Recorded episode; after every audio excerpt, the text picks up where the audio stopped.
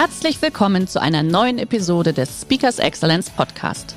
Der heutige Podcast wurde im Rahmen eines unserer Live-Events aufgezeichnet. Hier ein Tipp zum Beginn der heutigen Folge. Schau doch gerne mal auf unserer Excellence Academy vorbei.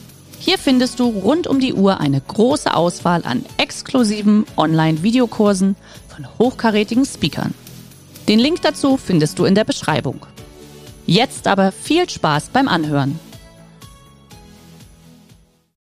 Ja, sie glauben gar nicht, was das Internet alles an Informationen bereitet. Wir haben mit einer Bank mal gesprochen, die überlegt hat, wie kann sie Unternehmensfinanzierung noch besser machen? Wann weiß sie, dass jemand äh, eine Unternehmensfinanzierung braucht? Wir haben im Internet eine öffentlich zugängliche Datenbank gefunden, äh, wo die Kunden über Bauprojekte für Hallen und für Industriestandorte diskutieren. Das tun die zwei, drei Jahre, bevor dieser Standort überhaupt exist äh, also gebaut wird. Da fangen die Architekten etc. an, darüber zu diskutieren. Naja, das ist ein guter Zeitpunkt, um vielleicht als Nicht-Hausbank mal auf dieses Unternehmen zuzugehen und zu sagen, schau mal, ich habe hier ein spannendes Finanzierungsangebot. Das heißt, es funktioniert diese Maßnahme B2C als auch B2B. Herzlich willkommen beim Speakers Excellence Podcast. Hier erwarten Sie Spannende und impulsreiche Episoden mit unseren Top-Expertinnen und Experten. Freuen Sie sich heute auf eine Podcast-Episode, die im Rahmen unserer täglichen 30-minütigen Online-Impulsreihe entstanden ist. Viel Spaß beim Reinhören. Herzlich willkommen zu unserer neuen Live-Online-Impulsreihe. Heute freue ich mich sehr auf Armin Iskander. Lieber Armin, schön, dass du dich heute dazu geklingt hast. Ähm, Armin und uns, also wenn ich uns sage, meinen Mann und mich verbindet auch eine sehr gute Freundschaft. Und lieber Armin, wir durften ja selbst auch schon des Öfteren einfach erleben, wie toll du uns auch begleitet hast bei der einen oder anderen Idee, die wir einfach in die Umsetzung bringen wollten. Denn das ist das, was der Armin natürlich liebt, was er lebt tagtäglich. Armin, du bist mit deinem Unternehmen äh, Iskander-Partner mittlerweile auch schon seit 2005 auf dem Markt, korrekt? Also ja. 15-jähriges Jubiläum dieses Jahr. Ähm, an, du, du bist einfach ein Unternehmer aus purer Leidenschaft. Und von daher lausche ich dir heute natürlich auch wieder ganz gespannt, wenn es einfach um das große Thema geht, Think Customer. Also tatsächlich, wie schaffen wir es in diesen ganz außergewöhnlichen und besonderen Zeiten natürlich zum einen unsere Bestandskunden, ja, war so unser Motto, wie, wie schaffe ich es, die zu halten, zu binden und andererseits aber natürlich auch Neukunden zu äh, gewinnen. Und von daher freue ich mich hier auf deine Impulse. Liebe Teilnehmer, Sie dürfen natürlich wie gewohnt wieder Ihre Fragen im Chat einfach reinschreiben. Wir werden wieder nach dem Impuls vom Armin Iskander gemeinsam beantworten. Armin, dann sage ich einfach, der Bildschirm gehört dir, ich klinge mich aus und wir sehen uns nachher wieder. Wunderbar, dann gucke ich mal, ob das hier mit dem Bildschirmteilen auch gut funktioniert. Ja, dann gibst du mir noch einen ganz kurzen Ping, ob ihr meinen Bildschirm sehen könnt. Wir sehen dich, wunderbar. Oh ja, nie, mich, auch meinen Bildschirm. Und deinen Bildschirm sehen wir auch. Passt. Okay. Also dann äh, vielleicht guten Tag zusammen nochmal. Ich werde ähm, jetzt hier in den nächsten 20 Minuten einmal durch das Thema äh, Sync Customer begleiten. Ich will das aufteilen in zwei Minuten, Ihnen zu erläutern, aus welchem Hintergrund ich äh, das herausmache. Ähm, und dann äh, 90 Prozent meiner Zeit natürlich in den Inhalt selber verwenden, was man denn so, so alles tun kann. Ähm, Jana hatte mich äh, kurz vorgestellt. Ähm, und ähm, mal gucken, warum das nicht weitergeht. das ist ja mal lustig. Eine Sekunde. Irgendwie tut es das noch nicht so richtig, wie ich das gerne hätte. Bum, bum, bum, bum, bum. Bildschirmpräsentation. Mal kurz. Ah, jetzt glaube ich, habe ich es. Ähm, ich erzähle einmal, jetzt, jetzt funktioniert es, glaube ich. Ähm, ich mache dieses Thema Kunde jetzt schon seit über 15 Jahren. Wir machen das in einer, äh, in einer Tiefe, die da heißt, wir befassen uns von, mit Unternehmen, die zum ersten Mal sich diesem Thema Kundenfokussierung äh, nähern und sagen, ach, bisher hatten wir das eigentlich gar nicht nötig, weil unser Produkt so gut war. Ähm, bis hin zu Unternehmen, die das Thema Kunde in den Mittelpunkt zu stellen, schon ganz, ganz exzellent machen und ähm, äh, das schon fast wie Profis oder wie Profis können. Und da geht es dann äh, in der Tat nur noch um eine, um eine Weiterentwicklung. Ähm, wir machen das mit einer Mannschaftsstärke von, von ungefähr 250 Leuten. Das heißt, wir konnten eine Vielzahl von Beispielen ähm, gewinnen. Wir haben das gemacht für alle Branchen. Wir kommen so ein bisschen her aus der Telekommunikation. Da haben wir das Glück, dass die, die Telekommunikationsanbieter viel über ihre Kunden wissen. Die sind ja in so einem Dauerschuldverhältnis. Das heißt, äh, die haben den Vorteil, die sehen sehr intensiv die Nutzungsdaten, ähm, haben natürlich immer eine aktuelle Adresse des Kunden, eine aktuelle Bankverbindung. Äh, damit haben sie sicherlich große Vorteile gegenüber Unternehmen, für die der Kunde erstmal eine unbekannte Masse ist, die man nicht genau kennt, ähm, auch dessen Nutzungsverhalten man nicht genau kennt. Zusätzlich hatten die Telcos den Vorteil, dass es relativ junge Unternehmen sind und damit auch moderne Technologien äh, einsetzen konnten und, und nicht auf, auf Altsysteme zurücksetzen mussten. Von daher haben wir das Gefühl, dass wir da so ein bisschen Leading Edge ähm, äh, Kundenfokussierung in einigen Bereichen erleben können. Gleichzeitig haben wir das aber auch gemacht für Automobilhersteller, für äh, Hundefutterhersteller. Da kann man sich dann auch gleich mal fragen, wer ist eigentlich der Kunde? Ist das jetzt der, der Hund oder ist es das Herrchen? Und auch der Begriff Kundenlebenszyklus bekommt da eine ganz neue Bedeutung. Das ist nämlich bei so einem Hund äh, alles schon absehbar. Aber wir machen das auch für Reisekonzerne, für Versicherungen, das geht also querbeet. Und ähm, so ein bisschen Eigenwerbung jetzt für 20 Minuten. Wir machen das auch recht erfolgreich, sodass wir in der Presse regelmäßig dafür äh, prämiert werden. Kommen wir aber zu den, zu den Inhalten. Warum ist dieses Thema Kunde, Kunde so, so spannend? Und wir haben insbesondere durch Corona jetzt erlebt, wie ganz, ganz viele äh, Unternehmen auf uns zugekommen sind und haben gesagt, Mensch, äh, mit dem Neukundenvertrieb, mit dem Neukundengewinnung. Das ist gerade nicht so einfach. Ich musste vielleicht meine Shopkette schließen. Ähm, Kunden sind vielleicht auch verängstigt, was den Neukauf angeht, weil sie nicht wissen, wie es weitergeht während dieser Corona-Zeit. Und dann kommt eine starke Fokussierung auf den Bestandskunden, also den, den ich schon in meinem Portfolio habe.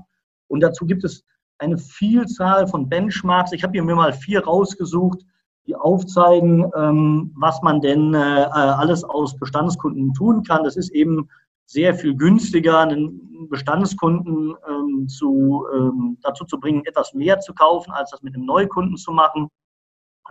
Es ist äh, eine, eine, viel schönere Wahrscheinlichkeit, dass wenn der, wenn der bleibt, dass er auch weiterempfiehlt und ähnliches. Also es ist hoch attraktiv, sich mit diesem Thema zu befassen. Und ganz viele Unternehmen haben das eben in der Corona-Zeit auch gemacht um zu sagen, das ist im Moment sozusagen das Einzige, was ich tun kann. Jetzt ist ja die Frage, wie macht man das? Ähm, worauf kann man sich dabei fokussieren? Und wir ver verwenden folgendes recht komplexes Bild. Äh, da werde ich Sie jetzt so ein bisschen durchleiten in den nächsten, in den nächsten Minuten und einfach mal sagen, wie das denn äh, funktioniert. Wir haben auf der einen Seite die beiden oberen Kisten, wo ich sage, da geht es um Kundenzentriertheit, da habe ich auf der, auf der rechten Seite den, wir nennen das den Path of Satisfaction, also wie kann ich eigentlich äh, Kunden in seinen Bedürfnissen identifizieren, wie kann ich Kundenerwartungen erfüllen und auch ähm, übertreffen, wie kann ich vielleicht das Kundenerlebnis einzigartig machen. Und das ist mit der linken Seite, dem Loyalty Corner, sehr schön verbunden. Wie kann ich eben äh, Kunden dann auch länger binden, weil ähm, das steigert maßgeblich die Profitabilität also auf den beiden oberen Feldern haben wir sozusagen die, die, den Kunden im Fokus, die Kundenzentriertheit und das ist alles, was zählt. Auf der unteren Seite haben wir das Angebot. Das ist ein bisschen mehr die Unternehmenssicht. Das ist auch ein bisschen die Historie. Wenn Sie sich anschauen, Unternehmen kamen in der Vergangenheit daher, Produkte zu bauen ähm, und diese an dem Kunden anzubieten. Und der Kunde ist eigentlich eher ein, ein, ein, ein Käufer, als denn, dass er im Mittelpunkt des Unternehmens stand. Das der Mittelpunkt war in der Vergangenheit häufig das Produkt selber, weil darauf richtete sich ja die gesamte Produktion aus. Deswegen ist das auch nicht unwesentlich.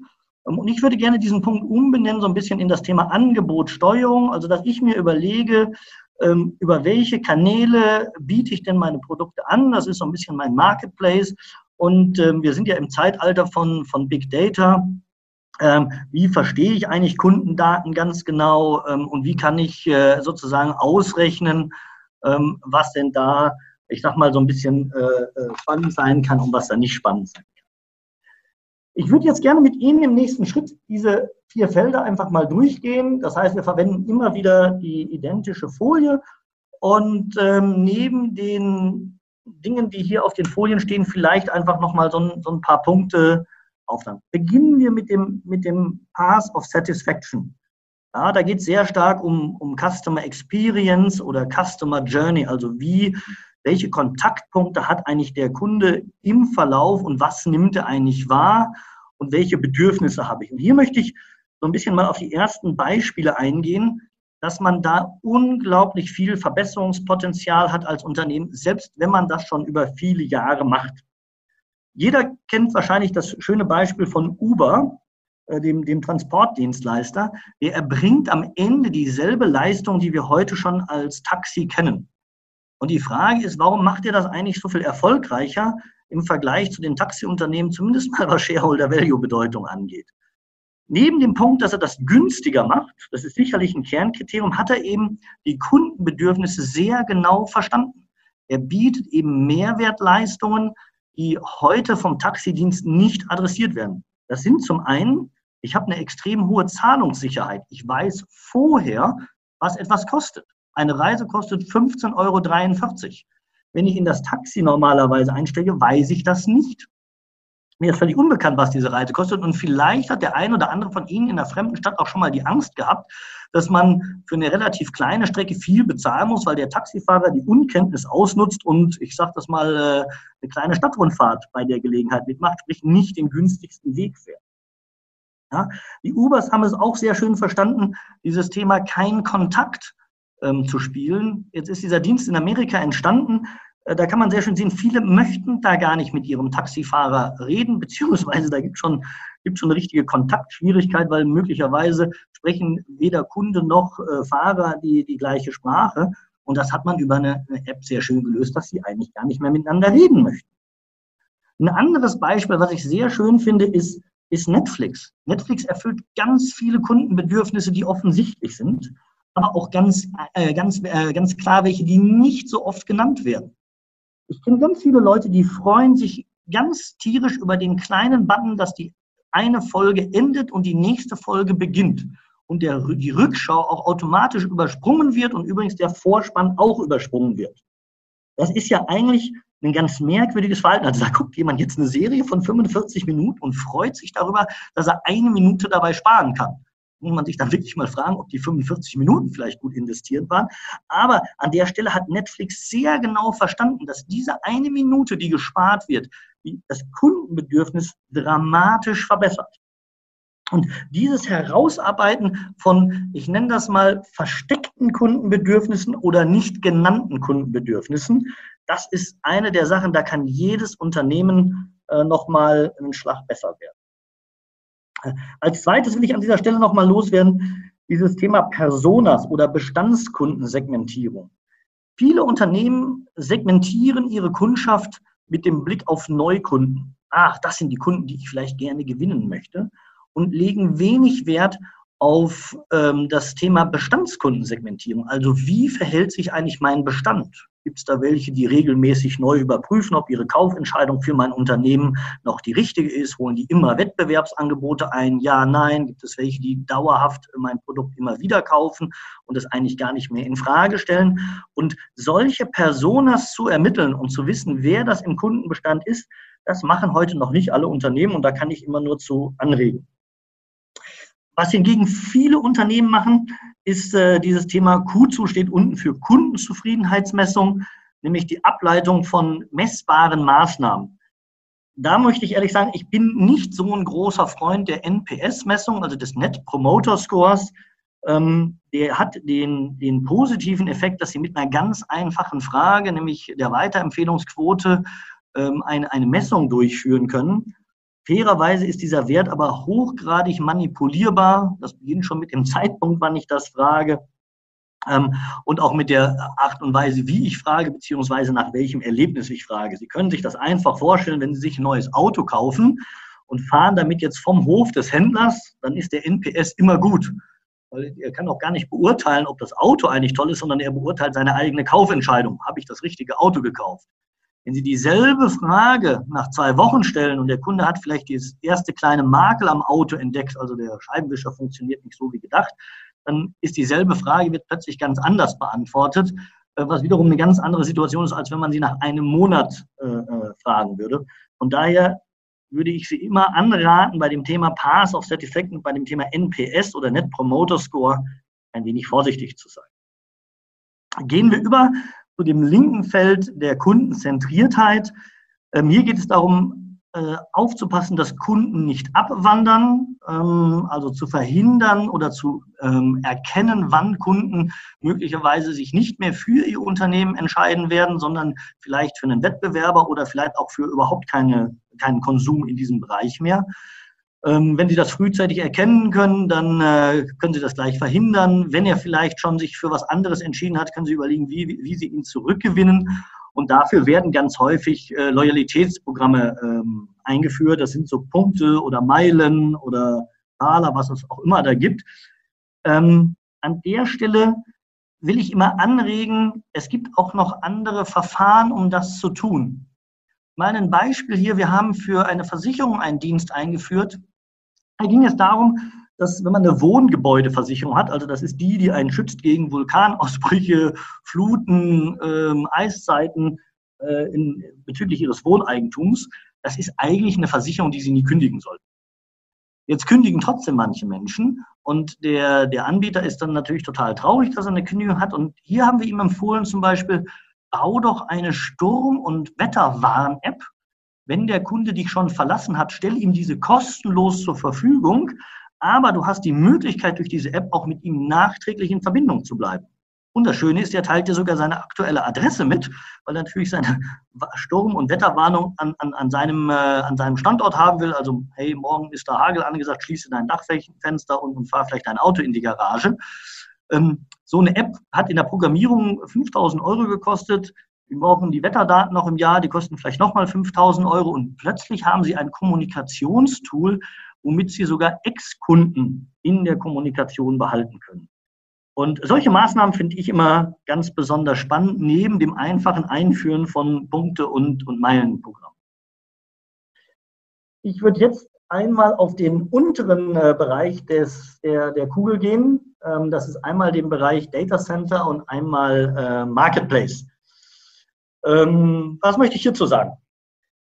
Der, äh, der Bereich des Data Centers, das ist ähm, einer der Bereiche, der sicher im Moment ganz besonders viel in der Presse steht.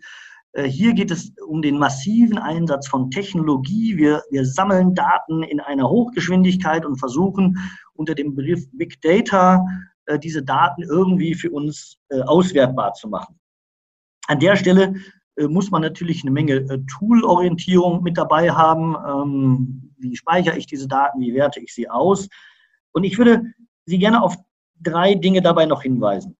Das eine ist, man kann nicht nur aus den eigenen Kundendaten lernen, also das, was Sie mit Ihren Kunden sammeln, sondern Sie können auch aus zusätzlichen externen Kundendaten lernen. Das heißt, viele Unternehmen im Bereich Best Practice gehen hin und reichern ihre vorhandenen Kundendaten noch durch externe Daten an, um wesentliche zusätzliche äh, Informationen zu bekommen. Also konzentrieren Sie sich nur nicht auf sich selbst, sondern auch auf das, was extern ist. Was ich besonders spannend in diesem Bereich der Angebotssteuerung finde, ist, äh, versuchen Sie vielleicht mal den, wir nennen den Moment of Truth zu bestimmen. Also den Zeitpunkt, wann der Kunde für eine Maßnahme den richtigen äh, äh, Moment hat. Ich will Ihnen das an drei Beispielen so ein bisschen erläutern. Data Center mit externer Anrichtung kann sein, ich erkenne, dass Leute bei Facebook einen Unfall posten und sagen, ich habe einen Unfall gebaut, mein Auto ist kaputt. Das ist ein spannender Moment. Der braucht jetzt ein neues Auto, weil sein Auto kaputt ist. Sie können mit diesem Bild eine Menge machen. Sie können nämlich erkennen, was hatte der heute für ein Auto? Was hatte das Auto heute für eine Farbe? Und die Profis in den Autobauern können sogar erkennen, was ist es für eine Ausstattung und für einen Baujahr. Nur anhand dieses einen Bildes.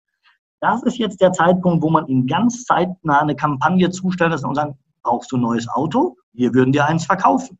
Und selbstverständlich ist das Auto, was dort angeboten wird, gleich in der richtigen Farbe, gleich mit der richtigen Ausstattung und gleich das richtige Modell. Weil alles das können wir aus den Daten, die wir da haben, herauslesen. Das funktioniert übrigens nicht nur in der Autoindustrie, ich habe das auch im B2B-Bereich gemacht. Ähm, versuchen Sie mal Pizzaöfen an Restaurants zu verkaufen oder an Pizzerien. Das ist ein äußerst schwieriges Geschäft weil der Pizzabäcker niemals seinen Ofen im laufenden Betrieb austauscht. Das macht er nur, wenn er renoviert. Die kriegen Sie mit, wann er renoviert.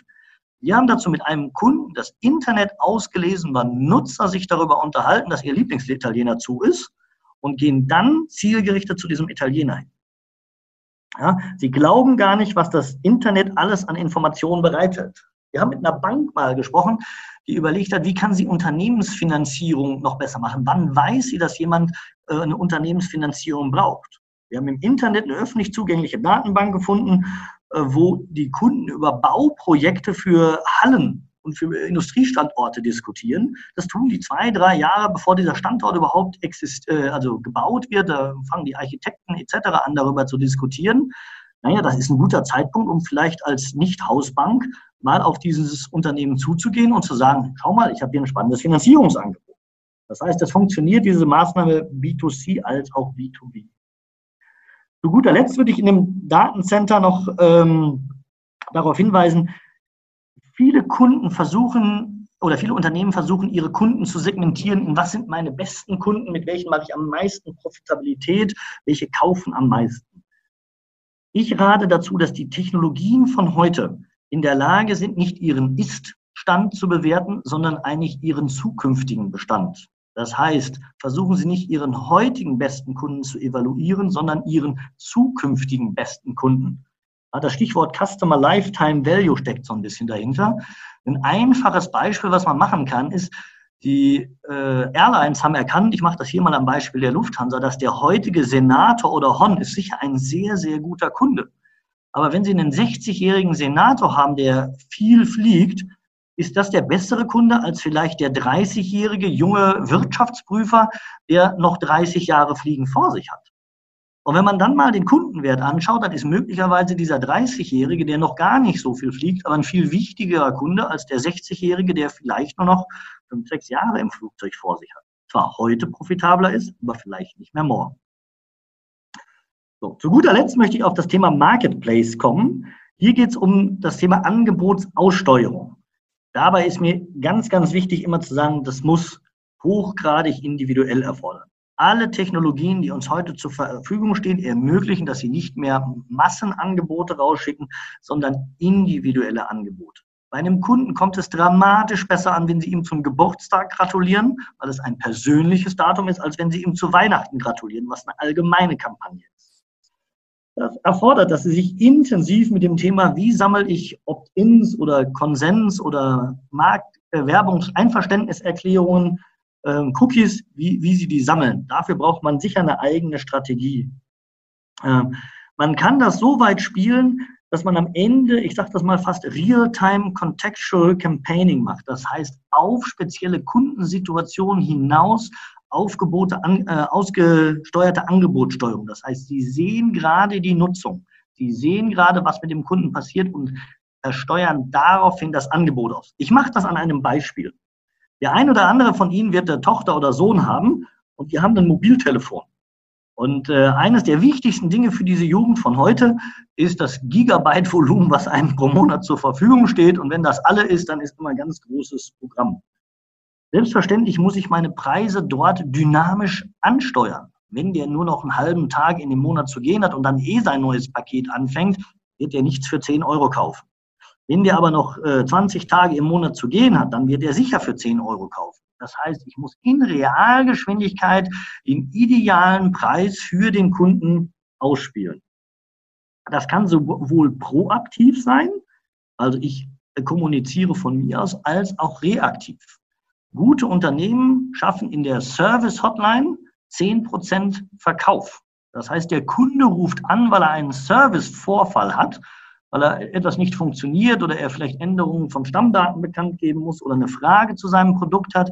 Und gute Unternehmen nutzen diesen Moment, um in 10 Prozent der Fälle den Kunden mit zusätzlichem Umsatz hinauszuschicken. So, jetzt habe ich, glaube ich, meine 20 Minuten gut verbraucht. Das heißt, Jana, äh, wir haben gesagt, wir wollen noch ein bisschen Zeit für Fragen haben. Ich bin gespannt, ob sich Fragen angesammelt haben. Ja, wunderbar. Mensch, das klang eben so, als ob du noch mittendrin bist. Ja. Du könntest ja noch weiter. Ich bin ja begeistert von dem Thema. Ich könnte ja immer, immer noch stundenlang äh, dazu erzählen. Das, das, weiß ich, das ist das Gute. Von daher, äh, du, lass uns, lass uns wirklich gleich in die Fragerunde starten. Danke erstmal. Ich finde das immer sehr schön, wenn man das in so ein Konstrukt natürlich reinbringen kann, was dir ja auch mit dieser Übersicht immer sehr gut gelingt. Dann wird das alles klar strukturiert. Und hier kommt auch schon die erste Frage aus dem Chat.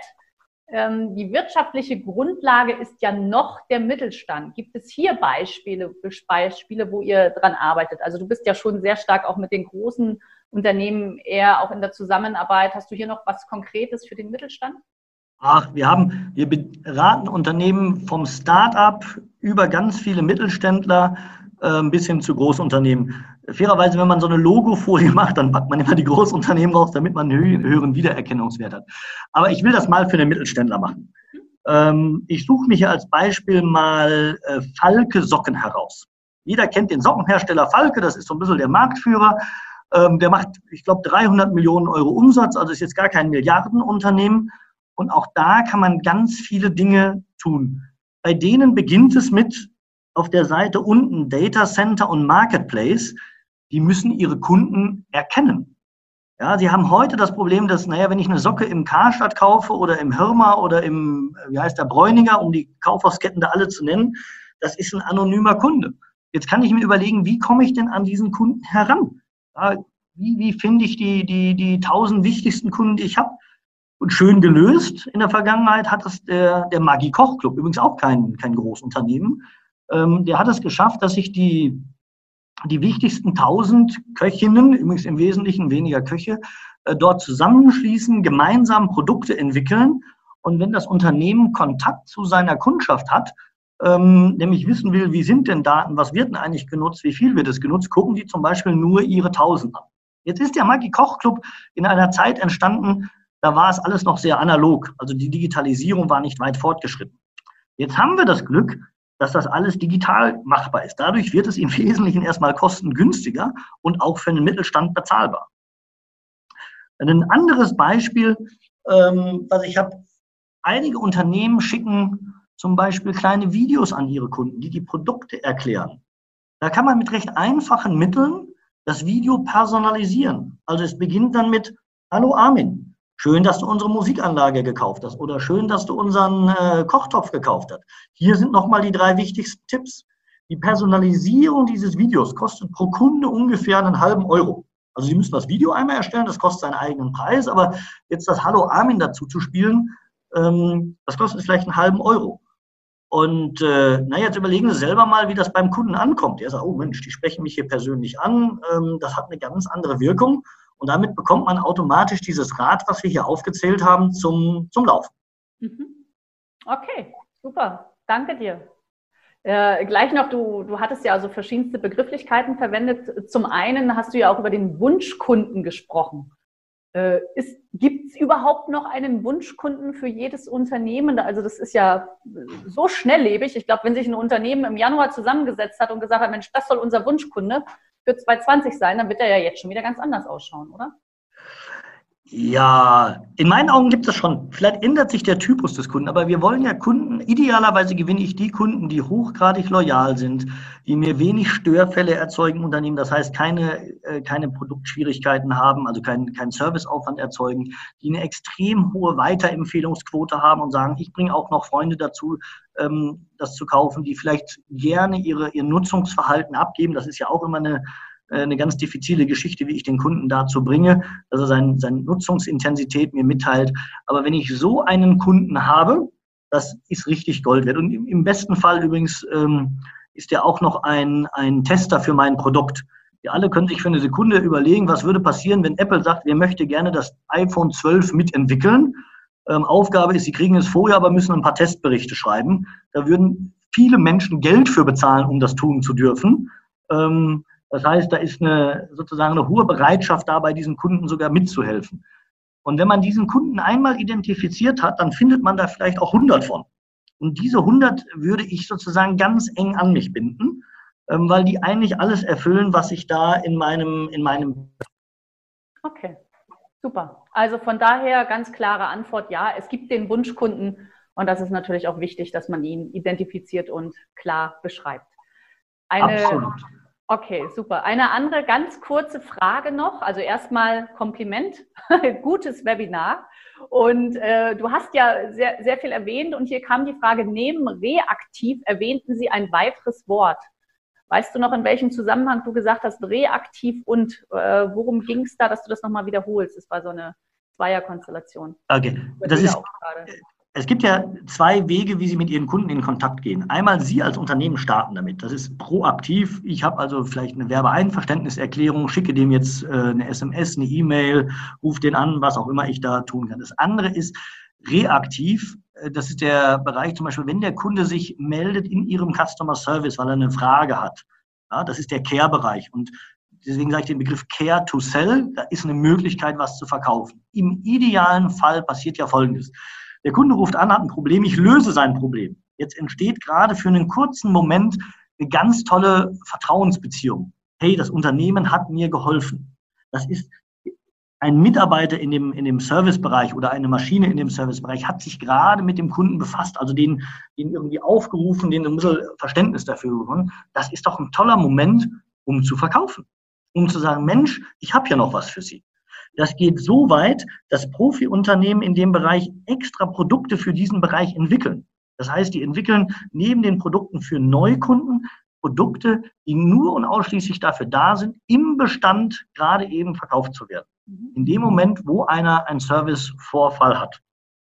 Ja, äh, Unternehmen, die das nicht machen, ich will auch mal so ein Negativbeispiel. Ja. Wir alle bringen unser Auto regelmäßig zur Wartung. Ja? Bei mir war noch nie einer und hat gesagt, Herr Skander, Ihr Auto ist jetzt vier Jahre alt, schauen Sie mal, Sie könnten dann auch hinten noch äh, äh, Edelstahlpedale reinpacken, ich habe hier noch eine neue Kofferraummatte. Oder soll ich Ihr Auto nicht gleich hier behalten? Wir haben einen zwei Jahre alte Jüngeren, zahlen Sie mir noch 5000 Euro on top und nehmen Sie doch das etwas neuere Auto mit. Aus Sicht des Autohändlers wären das 5000 Euro mehr Einnahmen. Ich fahre noch ein neues Auto und fühle mich glücklich. Das bietet der mir aber heute nicht an. Ähm, und das sind Dinge, wo man noch besser werden kann. Okay. Ich glaube, Jetzt sehe ich hier gerade noch eine letzte Frage kommen. Es ist 11.30 Uhr. Was sind die Herausforderungen bezüglich Datenschutz? Was ist, wenn die Kunden nicht ihre Einwilligung geben? Ja, das ist ein, dafür könnte man ein eigenes Webinar machen. Aber ich habe folgenden, ich habe folgenden Tipp dazu.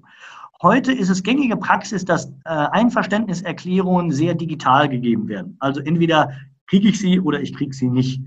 Das ist eigentlich, eigentlich nicht adäquat.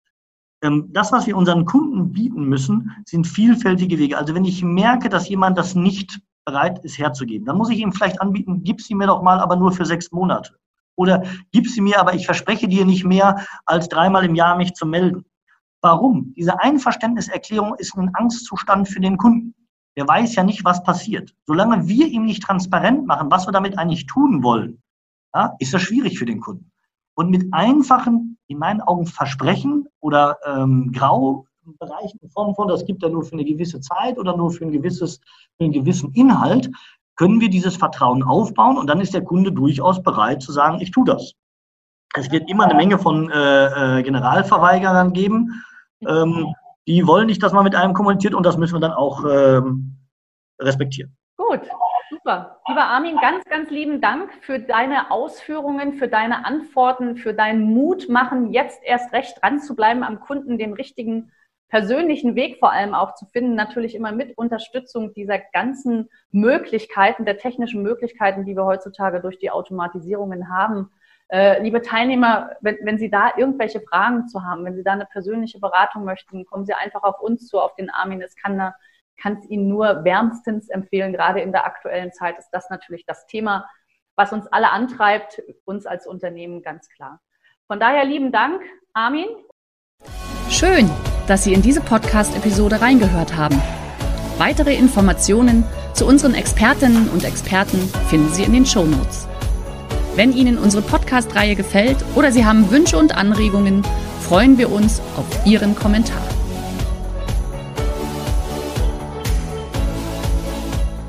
Der heutige Vortrag hat dir gefallen? Dann schau dich doch gerne auf unserem Kanal um oder sei live bei einem Forum dabei. Weitere Informationen findest du in der Beschreibung. Bis zum nächsten Mal.